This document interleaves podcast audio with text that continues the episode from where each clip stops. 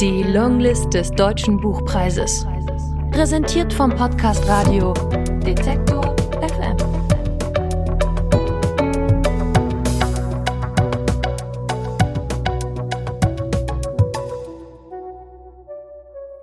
Aus Karl Christian Elze, Freudenberg.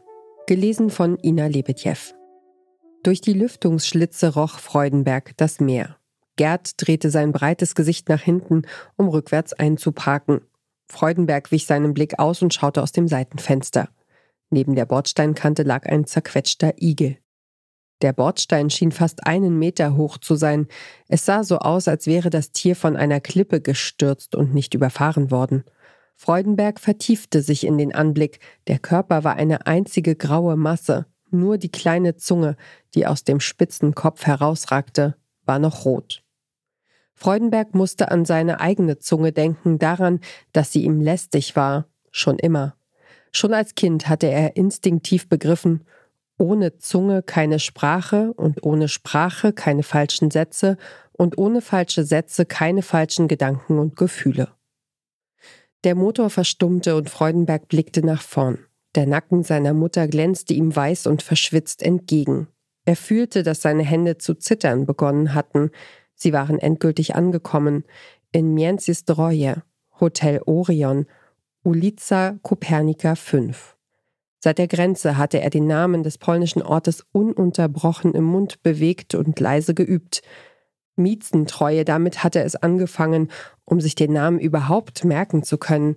Dann Międzyzdroje und schließlich immer weniger zerdehnt Międzyzdroje, Międzyzdroje Jetzt konnte er ihn beliebig oft und fehlerfrei vor sich hinflüstern, wie ein Zauberwort. Gerd öffnete die Wagentür und stieg als erster aus. Freudenberg war froh, diesen fremdartigen Menschen nicht länger Vater nennen zu müssen. Seit seinem 17. Geburtstag im April hatte Gerd ihm erlaubt, ihn beim Vornamen zu rufen. Das schönste Geburtstagsgeschenk überhaupt, dachte Freudenberg noch immer. Als er die Augen schloss, spürte er seine Erschöpfung als würde ihn etwas Schweres, etwas, das außerhalb von ihm hing, nach unten ziehen. Die ganze Fahrt über mindestens vier Stunden lang hatte er der gut gelaunten Gerdstimme zuhören und auch antworten müssen, während die Landschaft vollkommen flach und langweilig an ihm vorbeigezogen war. Nur manchmal hatte es ein wenig Ablenkung gegeben, Windräderhaufen zum Beispiel. Ein Zeitungsbericht über Fuchsfamilien war ihm wieder eingefallen, den er einmal in einer Zeitschrift beim Zahnarzt gelesen hatte.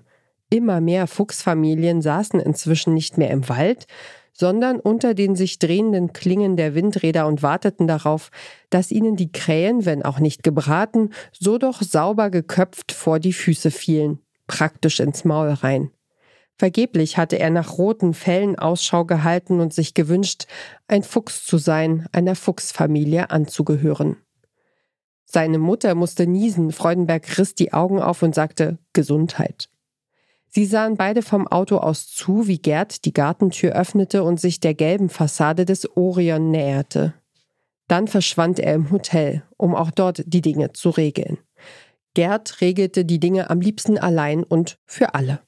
Als Freudenberg kurz vorm Hauptschulabschluss noch immer nicht hatte sagen können, wie es weitergehen sollte mit ihm und seinem Leben, war es Gerd endgültig zu bunt geworden. Wieder hatte sich Freudenberg ausweichend und zeitschindend verhalten, genauso ausweichend und zeitschindend wie immer. Seit seiner Geburt hatte Gerd plötzlich geschrien. Aber jetzt war Schluss damit. Alle Geduld war aufgebraucht. Es gab keinerlei Aufschub mehr. Wer den Mund nicht aufmachte, hatte keinen Aufschub verdient. Nicht eine Minute, nicht eine Sekunde. Schließlich hatte Gerd alle Dinge von einem Tag auf den anderen selbst geregelt. Metallverarbeitung war dabei herausgekommen.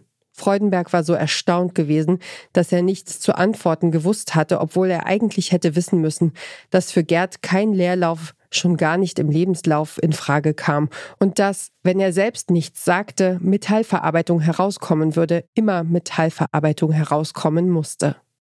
Als Gerd damit herausgerückt war, hatte Freudenbergs Halsmuskulatur ihre Spannung verloren, was seinem Kopf den Anschein eines Nickens gegeben hatte. Dann sei ja alles geritzt, hatte Gerd gemeint und Freudenberg auf die Schulter geklopft, so kräftig wie er konnte. Später beim Abendbrot hatte er es auch der Mutter verkündet, dass der Junge Metaller werde und gerufen, aber vorher machen wir Urlaub. Wie wär's mit Ostsee? Die Mutter hatte Freudenberg, der bewegungslos vor seinem Schnittenhaufen saß, eine Weile stumm angeschaut, dann aber laut Ja gesagt und genickt, so heftig genickt, als ob sie auch für Freudenberg mitnicken würde, und Gerd war zufrieden gewesen, nahezu glücklich.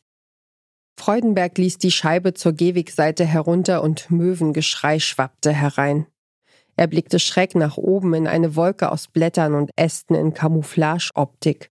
Noch nie hatte Freudenberg Platanen gesehen, die so stark beschnitten waren, dass ihre Blätter wie aus Amputationsstümpfen heraushingen, als würden die Hände an den Ellenbogen nachwachsen. Freudenberg rieb sich die Augen, ihm war heiß und er war müde. Gerd hatte darauf bestanden, schon um sechs Uhr morgens loszufahren, um jeden Stau zu vermeiden. Freudenberg musste gähnen. Die Mutter drehte sich zu ihm um und fragte mit halbstündiger Verspätung, ob er die alten Frauen am Waldrand gesehen habe, die mit den vielen Körben. Freudenberg nickte mechanisch. Er hatte nur alte Männer ohne Körbe gesehen, sie hatten im Schatten gesessen und geraucht, vielleicht auch gelacht, zumindest hatten ihre Mundwinkel im Vorbeifahren so ausgesehen. Die atmen doch den ganzen Tag Abgase ein, sagte die Mutter, ohne eine Antwort zu erwarten. In diesem Punkt war sie anders als Gerd, mit der Mutter ließ es sich aushalten. Gerd kam mit einem dicken Mann zum Auto zurück, der ununterbrochen grinste. Freudenberg und die Mutter stiegen aus und Gerd stellte ihnen Herrn Dobeck vor, der sich verbeugte und der Mutter einen Handkuss gab.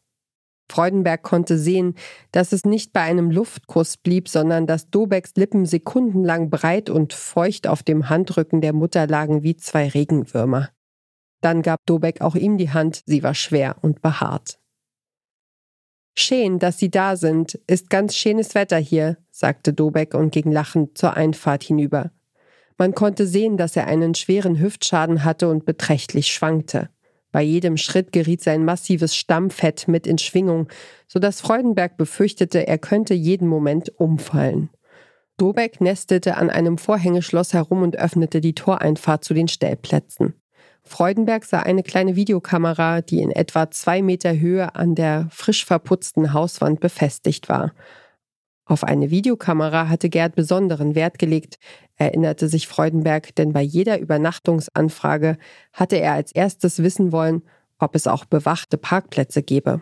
Letzten Endes hatte er sich für Dobeck entschieden, der ihm mehrmals geschworen hatte, dass er die sichersten Parkplätze von ganz Jenzes Treue habe.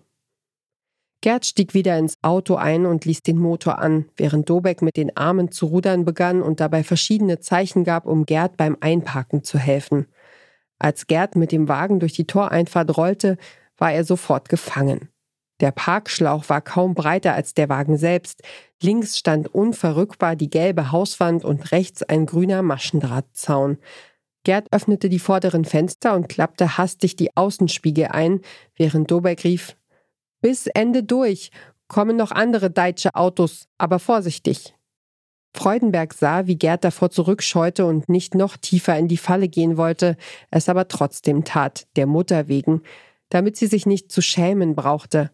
Immer müsse sie sich schämen, hatte Freudenberg ihn schon oft zur Mutter sagen hören, und das alles nur, weil sie keinen ausreichenden Willen besäße, auch keinen ausreichenden Willen, Freudenberg zu erziehen. Die Longlist des Deutschen Buchpreises. Präsentiert vom Podcast Radio Detektor